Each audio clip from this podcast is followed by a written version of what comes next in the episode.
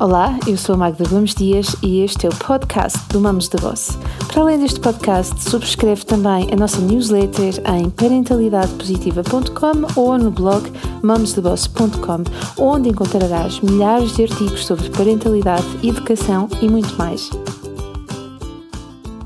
Olá, bom dia e hoje vamos falar sobre a adolescência. A adolescência, para muitos pais que estão a ouvir este podcast, a fase temida do crescimento dos miúdos. Quando eu questiono as famílias com quem trabalho sobre quais são os maiores desafios que temos com os nossos filhos nesta altura, surgem palavras como a idade do armário, as amizades, os conflitos, as drogas, os acidentes, o álcool, DST, o bullying. Enfim, são palavras tão temidas que nós queremos afastar e raramente saem palavras ou expressões como formação cívica, emocional, companheirismo, crescer juntos, admiração, curiosidade, sei lá, esperança, esperança e até mesmo interajuda. A verdade é que a adolescência tem tudo para ser uma fase extraordinária. E, na verdade, esta é, a fase, é aquela fase que antecede a idade adulta e um, ela uh, é definida hoje em dia, atualmente, pelos, uh, pelas pessoas que estudam como a fase e o processo de maturação do cérebro humano. Isso significa o quê? Que a adolescência não termina nos 19, isso terminam os, isso é, é os teen years, mas a verdade é que a maturidade cerebral parece ser atingida apenas por volta dos 25 anos e é aí que se inicia a fase adulta do ser humano.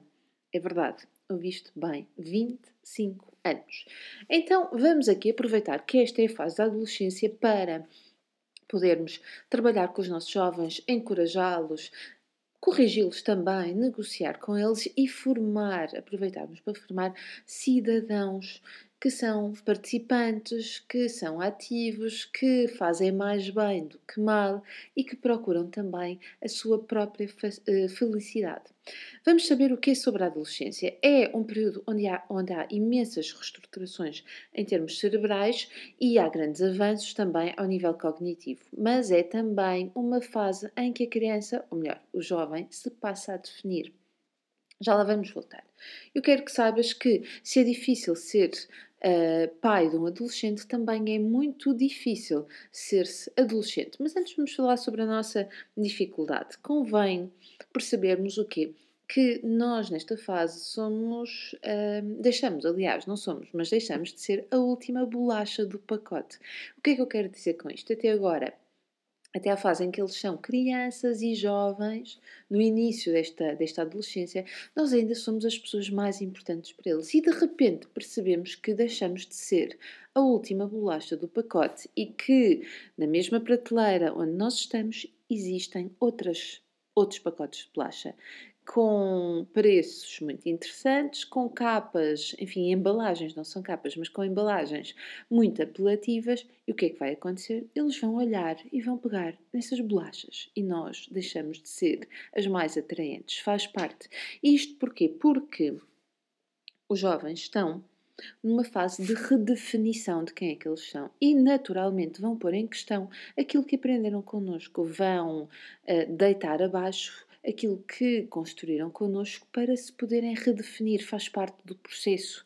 Justamente é aqui que eles vão construir, vão experimentar, vão ser quem desejam ser e quem podem ser.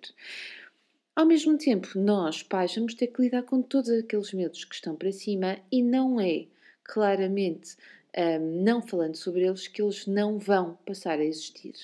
Portanto, é muito mais interessante nós falarmos sobre os temas difíceis ou termos pessoas com quem, que falem com os nossos filhos sobre esses temas difíceis, sobre drogas, sobre uh, ah, DST, sobre conflitos, sobre situações perigosas.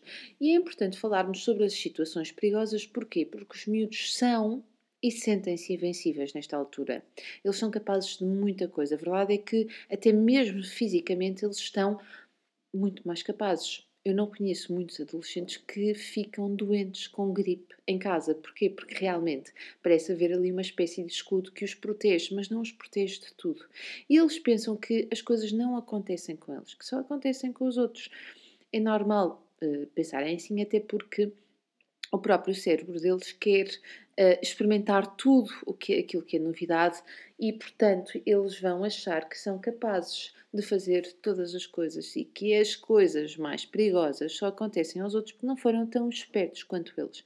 Vale a pena falarmos sobre então estas situações mais difíceis, fazer brainstorming com eles e escutarmos, sobretudo escutarmos, mas lá vamos ao escutar também. Um, mais ainda, vale a pena estarmos muito, muito bem informados. E sobre informação, eu uh, vou deixar neste podcast um link da revista Parentalidade Mais, onde tu vais encontrar, um, ehm, vais encontrar lá todas as revistas, mas vais encontrar duas que eu destaco em especial, uma sobre a adolescência e outra que tem um título um, ehm, que, sobre, sobre alguns comportamentos que nós vemos cada vez mais atualmente, que se chama pornografia online e sexting. Muitos dos nossos jovens estão a enviar fotografias íntimas uns para os outros. Um, e uh, vale a pena começarmos a falar sobre intimidade, sobre partilha destas fotografias com outras pessoas e no risco que está associado naturalmente de vermos estas fotografias serem colocadas em redes sociais como o Facebook ou o Instagram ou uh, serem ainda, uh, os miúdos tornarem-se vítimas uh, de ameaças que possam outras pessoas fazer quando estão em poder dessas, dessas fotografias. Dê uma vista de olhos um, nessa, nessa, nessa edição da revista, porque tem lá questões orientadoras para que nós possamos falar sobre estes, estes assuntos com os nossos filhos. Então, o que é que nós vamos passar aqui a fazer? Vamos garantir que a nossa vinculação, a nossa proximidade com os nossos filhos continua. E como é que nós vamos fazer isto? É que esta parte é muito importante. Lá por eles serem cada vez mais autónomos, lá por eles um, serem cada vez mais, alguns deles mais responsáveis, a verdade é que ainda são jovens e precisam da nossa orientação e do nosso acompanhamento. Eles já sabem fazer uma série de coisas sozinhos, é verdade, já se desenrascam, é verdade, mas ainda estamos na fase em que eles estão a ter, uh, a crescer em maturidade. Crescer, não são ainda maduros e por isso precisam que nós uh, possamos estar atentos e que possamos acompanhar. Não é controlar, mas é acompanhar, negociar e conversar. E para que tudo isto aconteça, nós precisamos de estar próximos deles. Como é que vamos fazer isto? Dia do Filho Único. Ponto número um mesmo que tenhas só um filho, o dia do filho, do filho único é para continuar a acontecer. Não precisa de ser um dia inteiro, basta ser meio dia ou um pedaço de um dia. E não é negociável. E porquê que eu digo que não é negociável? Vão os dois passear o cão, vão até ao, ao final da rua uh, comer um gelado, vão dar um passeio, vão lavar o carro, vão fazer o que quiserem, mas façam-no em conjunto. Não precisas de ter grande conversa para ter, para ter com o teu filho, aquilo que é importante é que mantenhas essa presença física. Aquilo que eu tenho visto cada vez mais é que os próprios pais sentem este afastamento físico dos filhos. Então permaneçam próximos.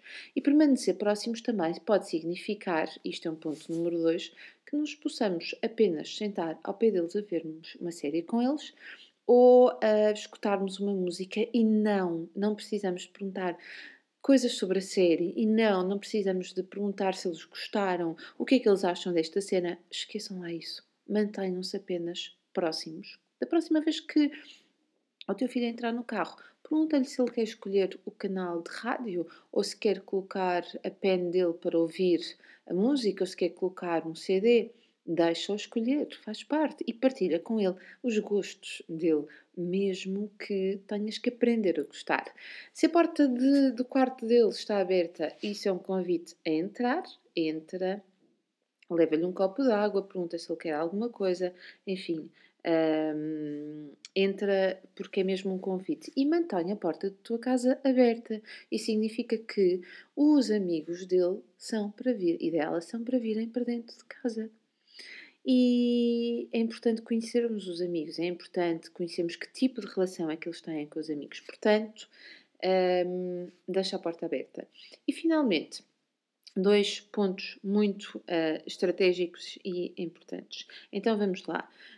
Uh, um desses pontos é ajudá-los a encontrar o seu lugar dentro de casa, dando significado ao seu papel, claro que sim. Com coisas fáceis como fazer listas de compras, ajudar na tecnologia, uh, descobrir algum talento que os miúdos tenham, uh, como reparar coisas em casa e pô-los a reparar, enfim. E finalmente, escutar, escutar, escutar. O que é que eu quero dizer com escutar? Quero dizer escutar. Toma nota. Houve uma coisa que me deixou muito atenta a esta questão de escutar. Há uns anos atrás eu trabalhei com uma mãe e pedi que ela, mãe de uma adolescente, e pedi que ela pudesse escutar a filha. E na sessão de coaching seguinte, ela disse-me: Eu escutei a minha filha, eu falei com ela, disse-lhe aquilo que ela devia fazer, uh, até estive muito paciente nessa conversa. E sabe uma coisa? Na semana a seguir, ela fez, na semana a seguir, não, desculpa, no dia a seguir, foi ouvir ao disco e toca mesmo. Ela voltou a ter o mesmo comportamento.